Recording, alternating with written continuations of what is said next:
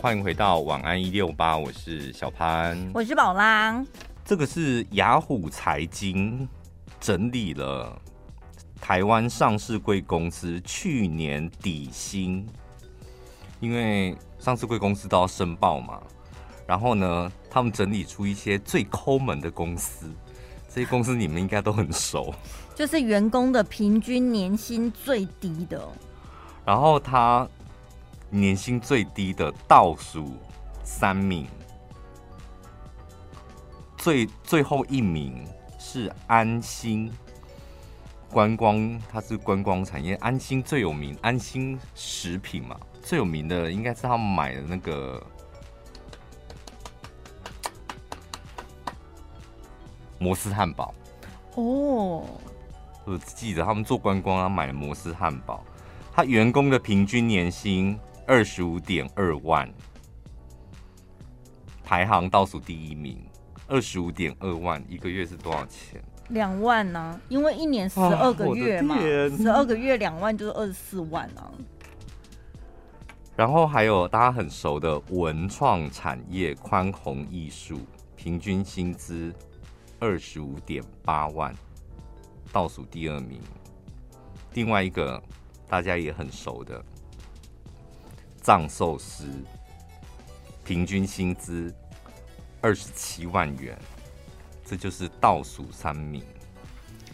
可是会不会是这一些公司他们编制内的员工比较少，大多是领时薪的那一种兼职人员？他们大部分就是算是。去年比较，今年都比较辛苦的观光产业，然后还有餐饮，低薪的像你看那个服务站的、休息站的南人湖，然后还有像瓦城、豆腐天葱，这些都是餐厅的。三富是旅行社吧？对，三富是旅行社，旅游观光真的都蛮辛苦。易飞网也是吗？算薪水。他们是有把一些员工呃福利先把它扣除掉，就是所以如果加员工福利可能有到三十万，但是一年的年薪三十万，那真的也是很辛苦。扣除那些福利，平均薪资二十五点二万。你看那个排行榜看完之后，我真的觉得，如果你们现在要选科系、选学校啊。就你们可以先看看那个排行榜的表，这就是很现实的问题呀、啊。就是那一个产业别，可能大部分都是这个薪水，那你就得要面对这个现实。如果是单独的，譬如说某一间餐厅，就是他那个产业别是某一间餐厅才这么低薪，那也就算了。那你还有很多选择嘛？对。如果大部分的产业别在台湾，它的薪资就是这样，而且可能成长幅度也不大的话，那你要有信心哦。你到了这个产业之后，你可能要很快的时间爬到趋近于顶端，你才有可能突破这个窘境吧。嗯，那如果所以你你的你要比别人更努力。就你要吃的苦更多哎，因为一进去门槛起跑点不一样，我的起跑点可能是四万，你的起跑点是二十五点，我的起跑点是四十万，你的起跑点是二十五点二万，看我们的差距就十几万，你还要很努力爬到跟我一样再往上爬，太辛苦了，甚至还有一些近几年有那个无薪假的产业。大家也可能要一起关注一下，那些人，这一些人虽然是很低薪，但是别忘了还有一些人是根本就在家里了，无薪假了。我觉得无薪假还还比较干脆一点，就是我的工作就是没钱啦，那我还可以下定决心，我没钱可以可以熬几天，你熬一个礼拜一个月很了不起了吧？就是。你会下定决心，就是我再不找工作，或是换其他的工作，我会饿死，那就无薪假。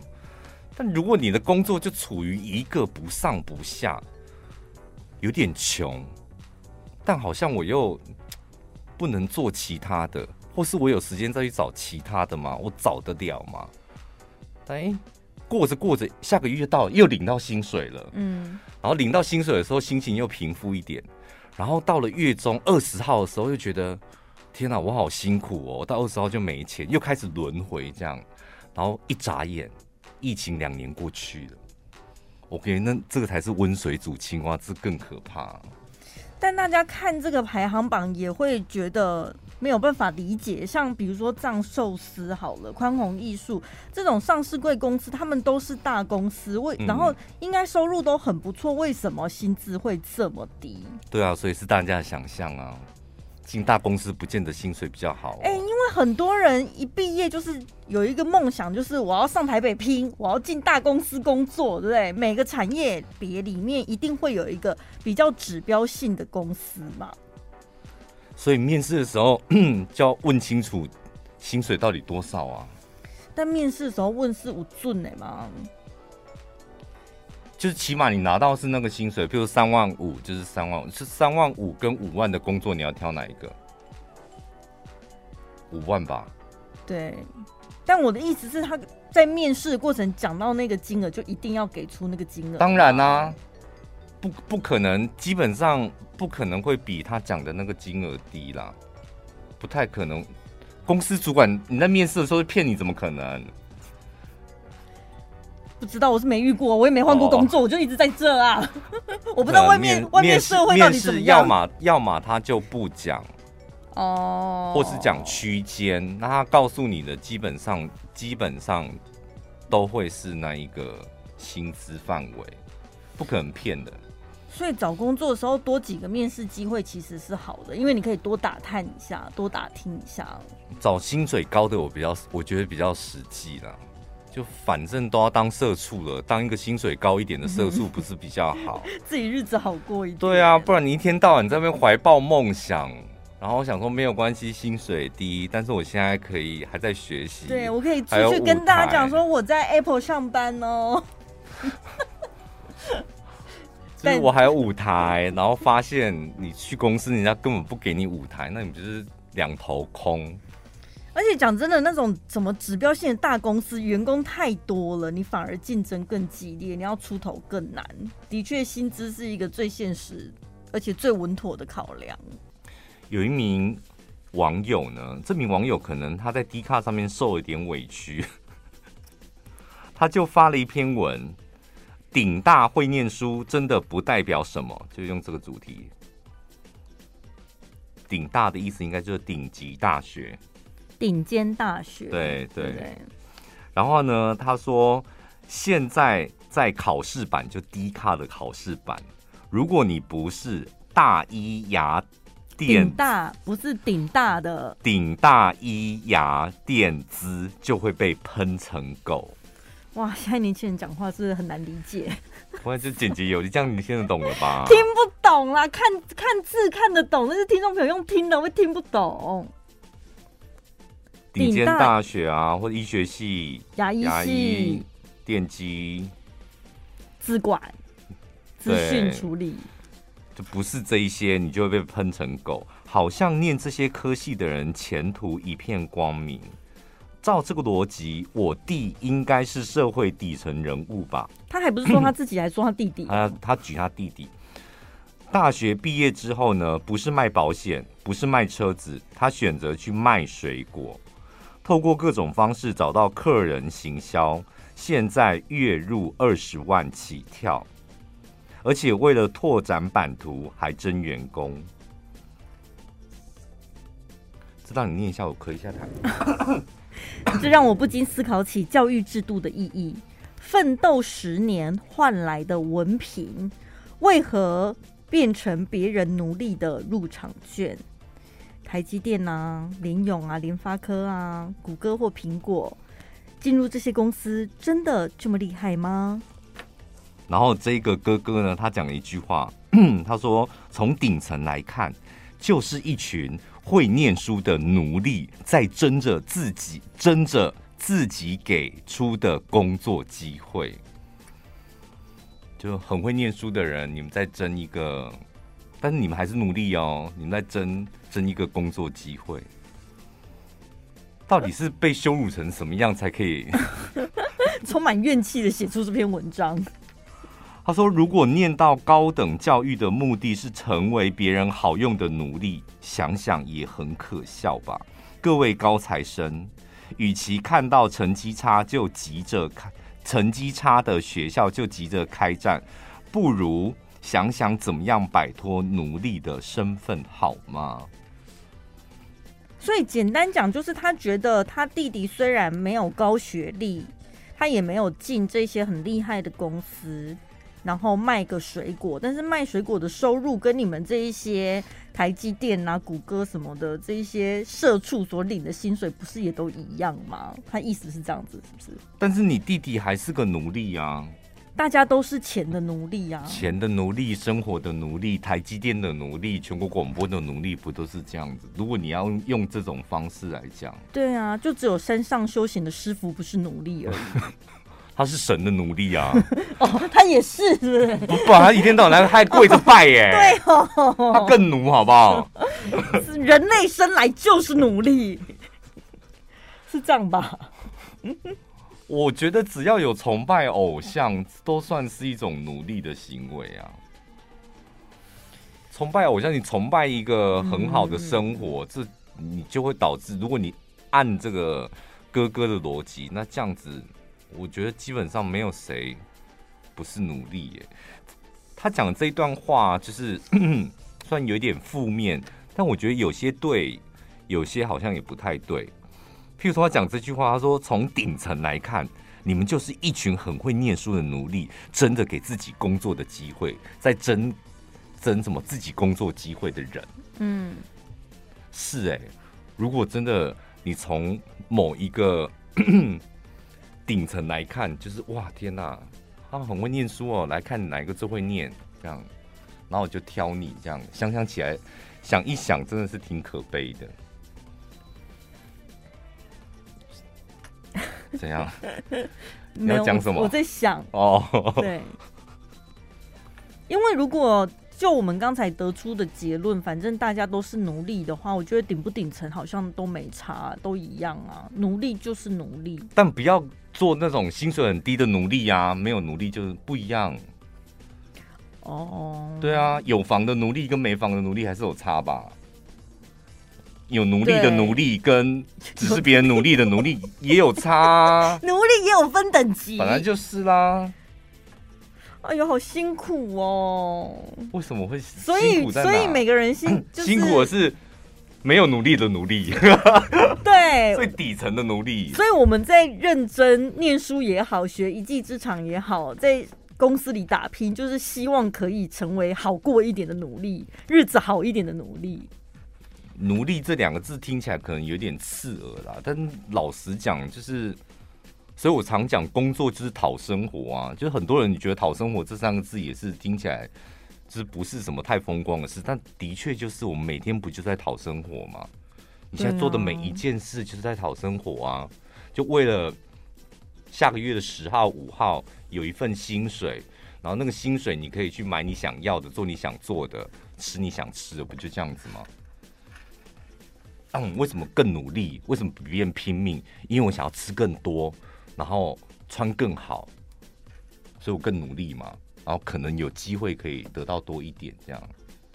没有，有些老师会说：“你看看我，我靠投资，我在三十五岁我就财富自由了。”哦，你假赛了！我不是任何人的奴隶，我现在很自由，过着我想过的生活。我最不耻这种人。为什么？他很棒啊！不是，这就是社会上少数的个案啊，很少很少数的个案，所以他的事情会被你看到，就变成新闻。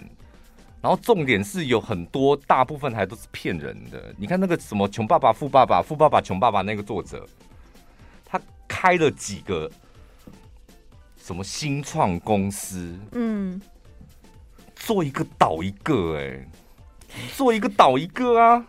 什么都倒，什么都赔，什么都亏，这样，然后还拉了一群人跟他一起亏，这样。他出那本书的时候多屌啊！嗯，你不是觉得哦？你看，就是要有这样的思维，我们就变得跟别人不一样，还是一样？因为有一些真的不缺钱的人，他表面上讲的冠冕堂皇，说我要用自己成功的例子分享给更多人，救赎你们这些世人脱离什么变成生活的奴隶之类。但是我觉得在那个当下，他就是一个追求名利的奴隶啊，对不对？他现在生活不愁吃穿，但是他现在要求是另外一个层面的东西。那以某方面，他的心灵还是被囚禁了吧？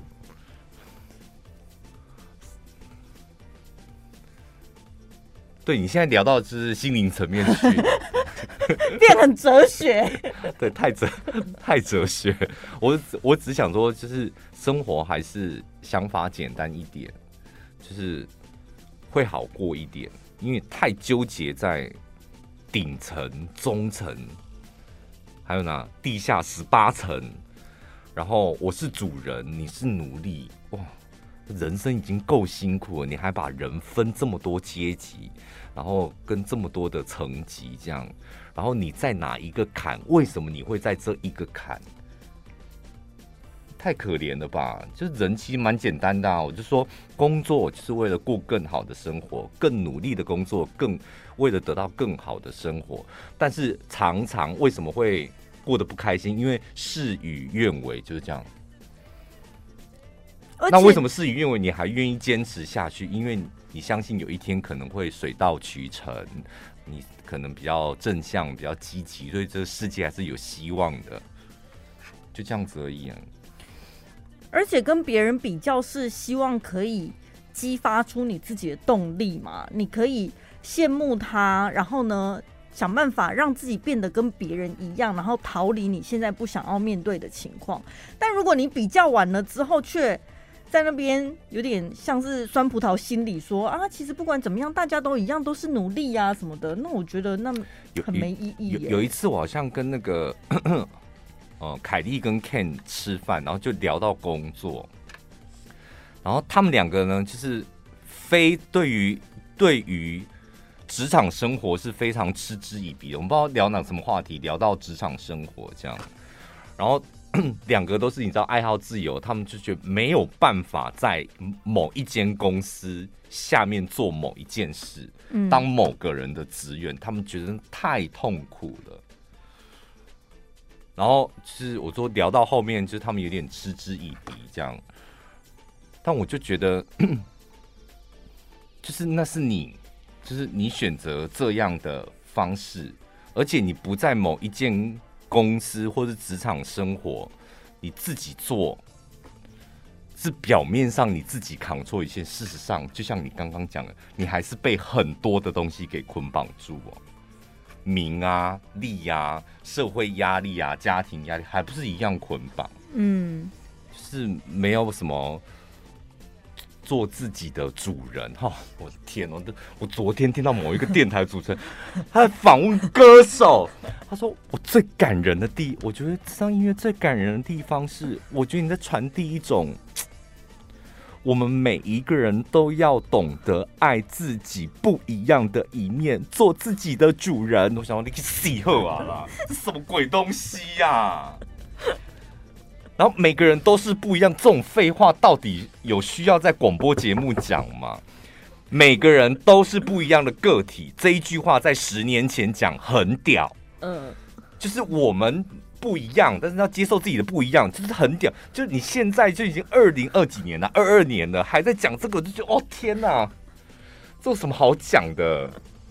是不是有什么访问歌手？真的是我不知道、哦，就不知道聊什么。可能他的唱片没什么东西呀、啊。他只好讲。不是重点是 那个歌手音乐还蛮好听的，就新人。Uh、那我就觉得好听的音乐，就是现代人真的很喜欢把东西复杂化。Uh、好听的音乐就是好听。嗯。就编曲很好，意境很好，歌声很好啊。为什么很好？为什么你可以做这么好？就这样就好。一定要弄得这样子虚张声势的，从你的音乐里面，我感受到不一样的世界。通灵了，是不是？真的，就访问歌手访问到通灵，我都觉得我有个夸张的，就太复杂，那是生活到太复杂了。你就接受，反正人生出来，我们每天就是为了讨生活，又怎么了吗？对，我觉得简单，我们常讲简单生活，其实我觉得简单的心态是最重要的。嗯，我们刚私底下在聊说，有没有感受到通膨的压力？嗯，就是，呃，台湾的 CPI 通膨三点多吧，快三点五了吧？然后我们就想说，我们好像没有很明显的。感受，但是你刚刚讲了一个词，我觉得非常好，就是会不会是温水煮青蛙？就其实你说明显的感受，那不，它不是一夜之间造成，你不会突然觉得，哎、怎么这么贵？就是你突你你你有时候买东西或吃东西的时候，你会觉得，我以前好像都不用吃花到这么多钱，嗯、现在虽然花了比较多钱，但。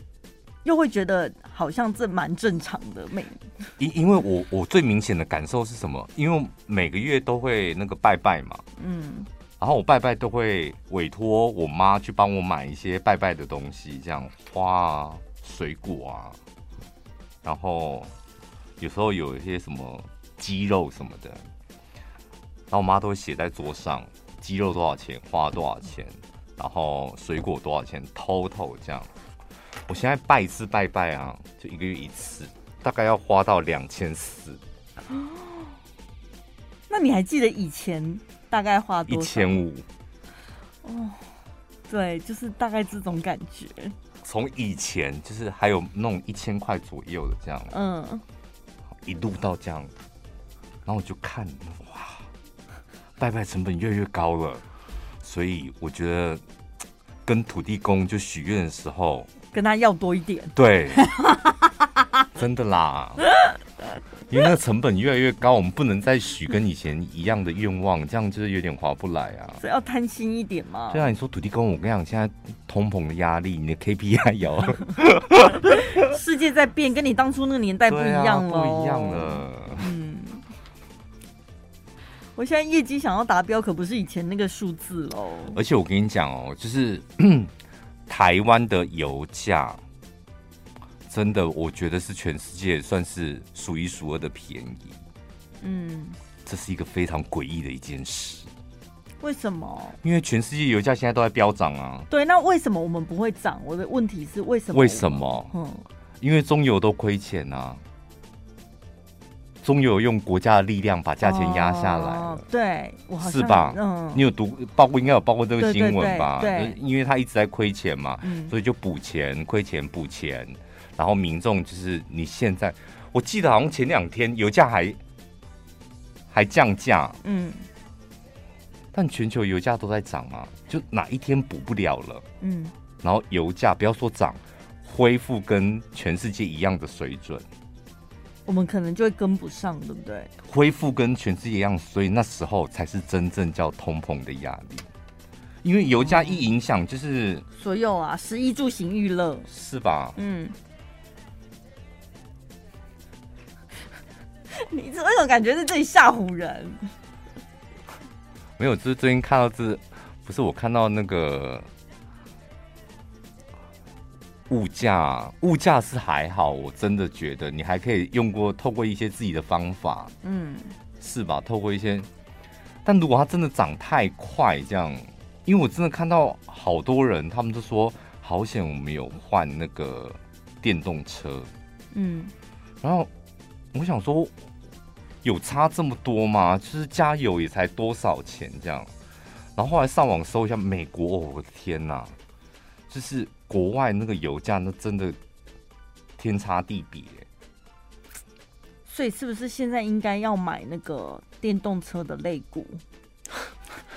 我跟你讲，去年年底不就跟你们讲就是要买了吗？可是台湾现在才感受到啊，现在来不及吗？倒也不是啊，现在我们不太不太需要去在乎什么。但是这是一个可能接下来一定得会面临的一个问题。对，但是你知道这是不可逆的趋势。可是听完就是你认知到说好物价要物价要涨了，然后又如何？我当然就是要想办法开源节流。嗯、那我当然就是要想想看，那我要投资什么比较有那个、啊？对，我跟你讲，这你看你刚刚连你都讲得出来。接下来最可怕的一个问题是什么？开源节流。嗯，物价飙涨，然后消费者包括你又开源节流，这叫什么？你知道吗？停滞性通膨。啊？通膨就是物价涨就要通膨嘛？停滞性通膨就是。大家开源节流，然后物价一直涨，所以物价涨它的，大家要开源不花钱，对，所以消费市场就萎缩啦。对，你消费者不花钱，我们这些做生意我们赚不了钱，对，大家卡在这里，钱都死的，哦，就会进入一个所谓衰退期，所以赶快把现金留好。你手头上准备一些现金哦。对啊，现金多存一点，我觉得。我跟你讲，这个不是说怎么自打嘴巴。去年的时候，我们不是常跟听众朋友讲嘛，就是身上不要留太多的现金。嗯，就是因为你留太多现金，真的会亏。就是，但是前提是你知道要投资什么嘛。嗯。那今年我觉得你稍微现金的比例真的可以放多一点。我老实讲，因为你现在。你放什么？其不确定性比去年高非常非常多。嗯，然后你又遇到你刚刚讲的，你可能接下来需要开源节流，才能够过得稍微舒服一点的生活，所以你需要更多的现金。大家自行看个人状况，自行评估哦。我们的听众应该也是有很多是那种刚出社会的小资族。对，可能工作第一年、第二年，呃，这篇文章在讲小资族呢，理财的几个坏习惯。对，就是你刚刚入行的小白，然后投资的时候呢，理财有几个东西是千万不能够犯，有点像小是个迷思吧？大家觉得，哎，这样子做还蛮不错的，但是这里。帮你分析一下，其实里面有一些缺点。第一个坏习惯就是不知道自己每天花多少钱，你得要了解你每，因为你钱还不够多。第二个坏习惯，从来不看理财相关的书籍。我们在讲说，这是那个刚出社会、刚开始要接触理财的的人。我觉得理财相关的书籍真的要看，嗯，因为你想想看，你从读书一直到出社会，就真的没有人教过你理财，完全没有，完全没有。但是所有的理财的相关、理财投资相关讯息，在网络上你都可以找得到，各式各样，嗯，所以那只能够靠你主动自己去找你想要的，读你想读的，不然没有人会教你。有几个是那种。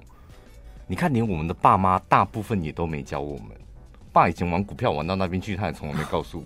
但是有些人是自己的爸爸妈妈，其实可能也不太懂理财。我觉得大部分的人都是这样，除非有几个那种，我有看到什么爸爸很小就帮儿子开户，嗯，然后给他可能十万块，让你去乱买，嗯，我们哪哪能赢得过那种小孩？他从那么小就开始接触嘛。所以我们只能够靠自己，就是多阅读这样。第三个坏习惯，把钱都存在银行的定存当中。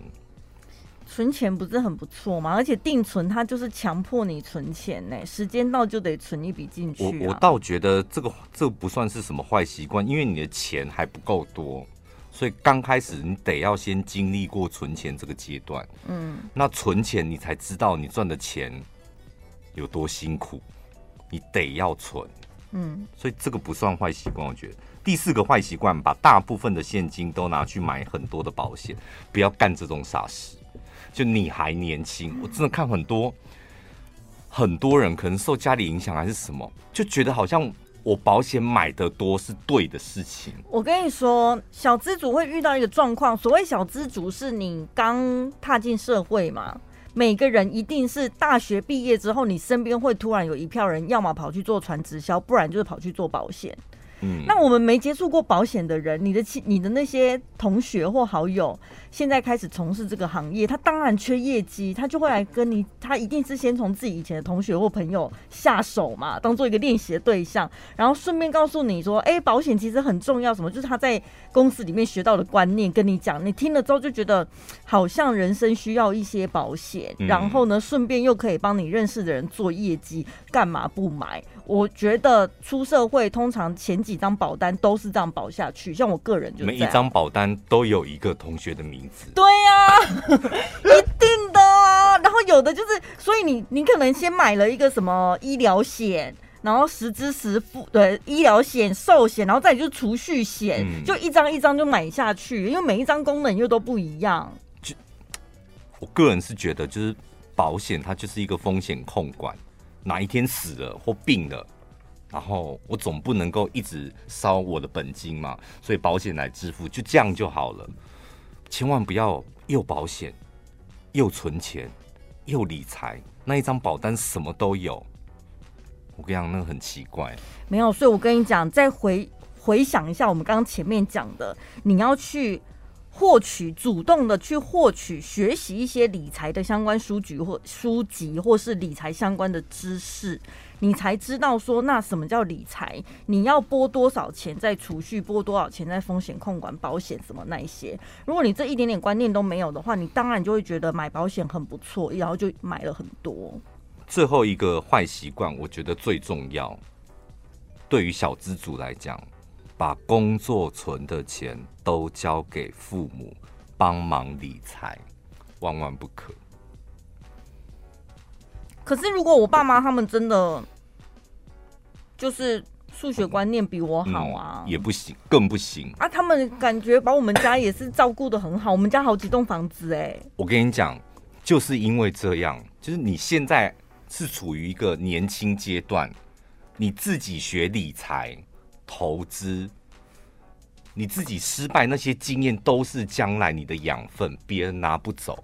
你这时候把你存的钱通通交给父母亲，一来，万一父母亲把你花掉了，或是亏掉，他投资亏掉，你是不是抱怨你的父母亲？嗯。二来，好，如果你的父母亲很聪明，很懂得理财，帮你赚了很多钱，然后将来把这些钱给你，那请问把这些钱给你之后，你懂怎么理财？或是怎么样让这些钱再变更多的钱？你不懂，因为你完全不知道怎么投资理财，你还是惨。嗯，所以你得要用自己的钱，从很小的时候，小小的本金就开始学怎么存、怎么分配、怎么理财，进阶一点再开始投资。就是得要自己经历过这一切，走过这一段路。爸妈会老，他们会走，最后留下来还是只有你一个人。除非他们非常非常非常有钱，是吧？我们现在讲的是一般正常人呢、啊。对啊，那种少数的真的是有钱到富可敌国那种，当然不用担心啊，随便你。所以小资理财有几个坏习惯，这以上应该走四个，嗯，以上四个来讲这个。英国呢，六月六号要开始实施周休三日。大概有三千三百多人受惠，它不是全部啦，就有一有一些企业这样。那他们说呢，疫情期间企和企业可能需要吸引人才，还有他们发现，其实大部分的人宁可就是可能钱少一点，或者平常上班的时间多一点，然后他们也觉得多休一天，嗯，他们这样会比较舒服。他们说这个模式叫做一百八十一百，百分之百的薪水，百分之八十的时间，但是要维持百分之百的产能。你加这个但是好像不太好哦。好，那就什么都没有加啊。百分之百的薪水，百分之八十的时间，百分之百的产能。对，这样员工听起来就会比较舒服。像如果你是老板的话，你刚刚这样讲话就会。什么意思？所以我不是当老板的料啊！哦，这听起来对，就觉得我薪水也没少，然后产能维持住，但我只要花八十趴的时间呢。对，就是你的工作不变，你可以把那个百分之百的产能变成你的工作产能不变。对，然后你的薪水也不变哦，但是你上班的时间减少百分之二十，而且这是福利吧？听起来还不错。嗯，然后参与这个实验的企业有科技业。也有那种卖炸鱼薯条的餐厅，所以各行各业他们总共有七十间公司参与这个实验。但他们想试试看，就是这个一百八十一百有没有办法真的成功，所以试看看工作时间少一点，维持一样的产能。所以本。当然，他们接下来要观察的第一个，当然就是工作产能嘛，你有没有办法继续维持？虽然目标理想是说百分之百产能，但是还是要观察。然后再来就是做了这样调整之后，员工的身心状态有什么改变？一定更好的啊！放假多，身心状态就更好啊。他说他们会去调查，包括了压力指数、倦怠指数、工作与生活满意度。还有进一步会影响到你的健康状态、睡眠品质跟精神状况。我觉得改周休三日，身心灵状况都可以起码再好十年。十年之后可能要改周休四日。我觉得保证十年人好贪婪哦。不是因为科技在进步啊，哦，人的智慧也在进步，所以我们本来就是花时间跟劳力的地方就会减少。对，如果这样解释可以解释得通。而且重点是，我们在同一个职业上面领域里面，我们本来就会越来越专业，是吧？以前准备一个小时的节目，我们可能要花掉半天时间。对，随着越来越纯熟之后，我们可能花一个小时。嗯，那多出来那个时间，你为什么要待在公司？所以我们还有做其他工作啊。对，那其他工作也是。我现在只是举例，大部分的人不像我们这样，就叫身兼多职。还不错哎、欸。冰岛他们其实二零一五年到二零一九年之间呢，他们就有实验周休三日，然后呢有两千五百个人参与。这两千五百个人相当于冰岛一趴的就业人口，冰岛人也太少了吧？所以呢，他们的结论就是压倒性的成功。嗯，不管是企业或员工，周休三日对企业跟员工都更好，就幸福感提升，相处的跟家人朋友相处的时间更多，然后压力变小，然后。说对于某些雇主来说，某些情况之下，他们可以降低薪资的支出。怎么可能？什么叫当然？什么 什么意思？为什么？为什么可以降低薪资的支出？不是就说百分百薪水吗？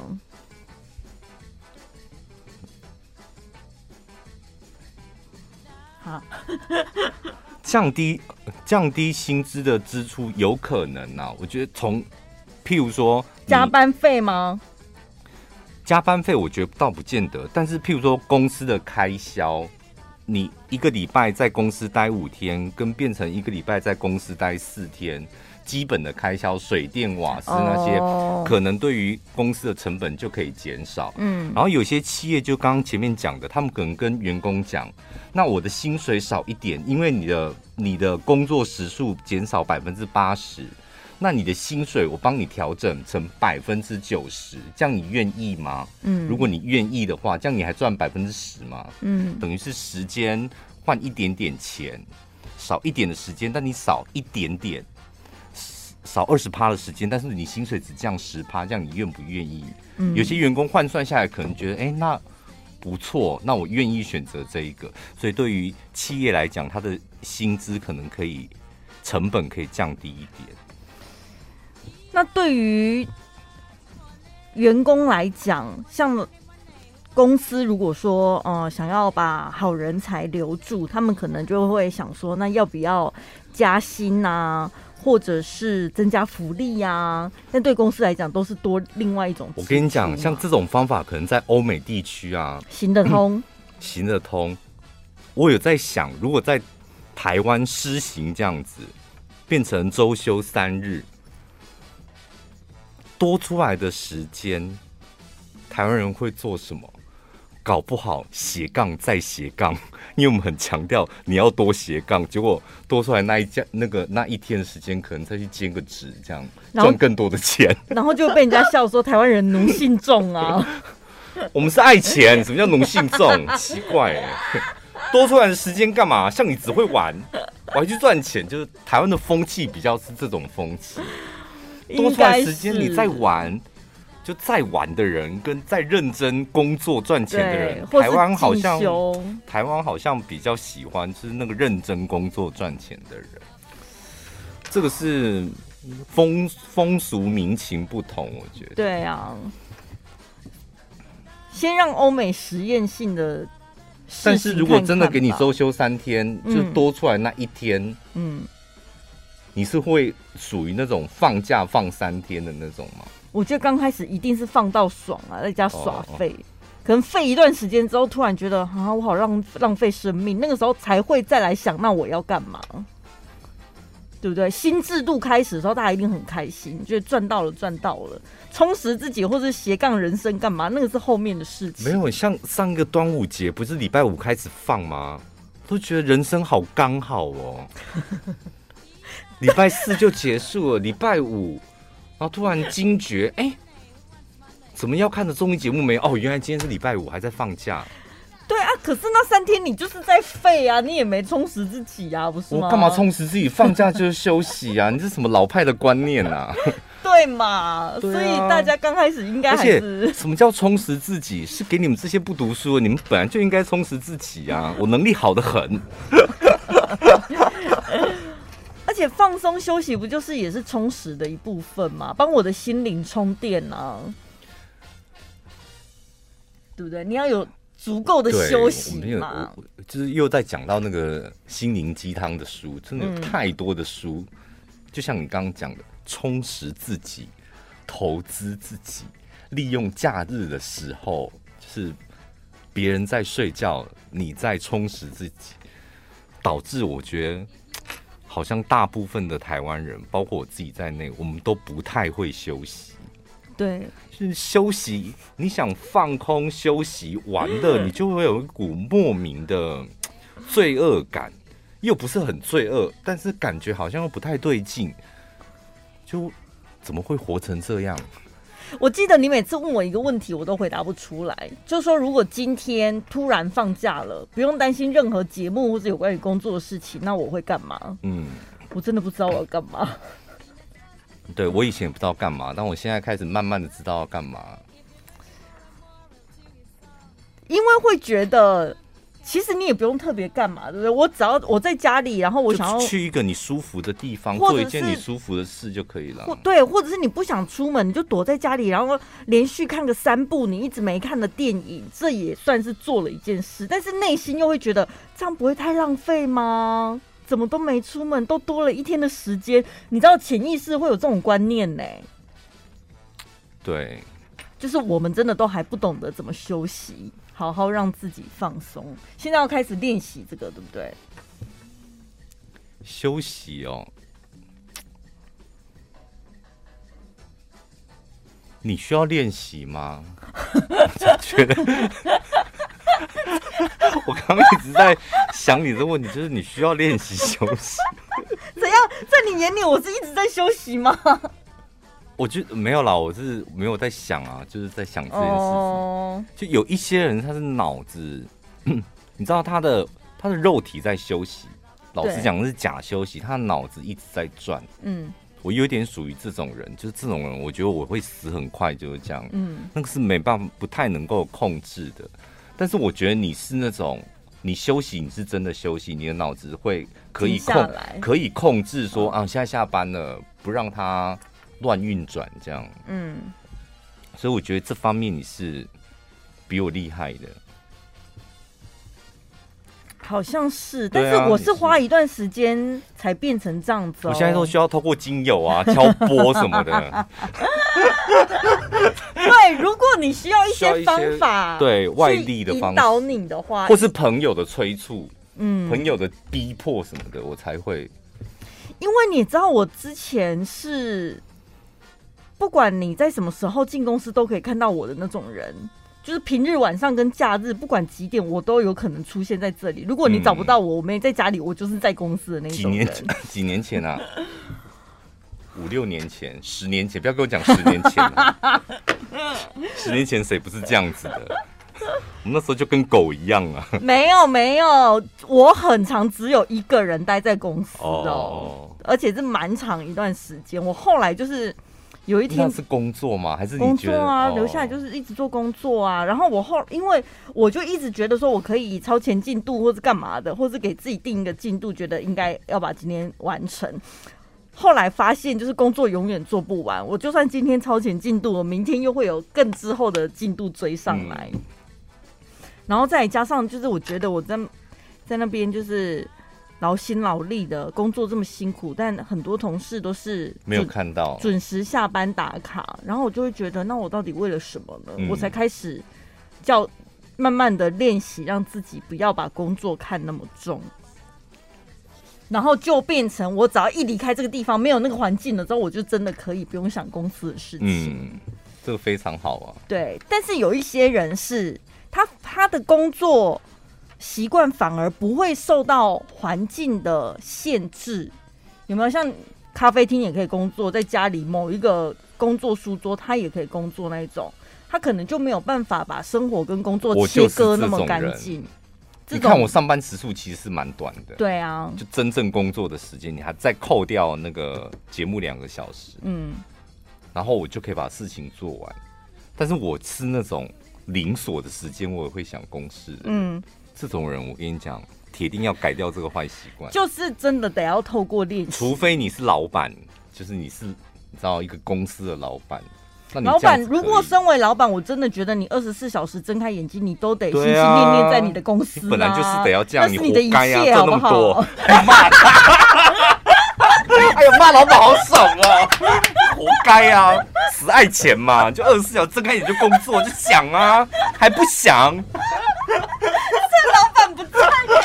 我们我们没有在对我们老板讲话，我们老板很好，他很认真。我们在对外面的老板。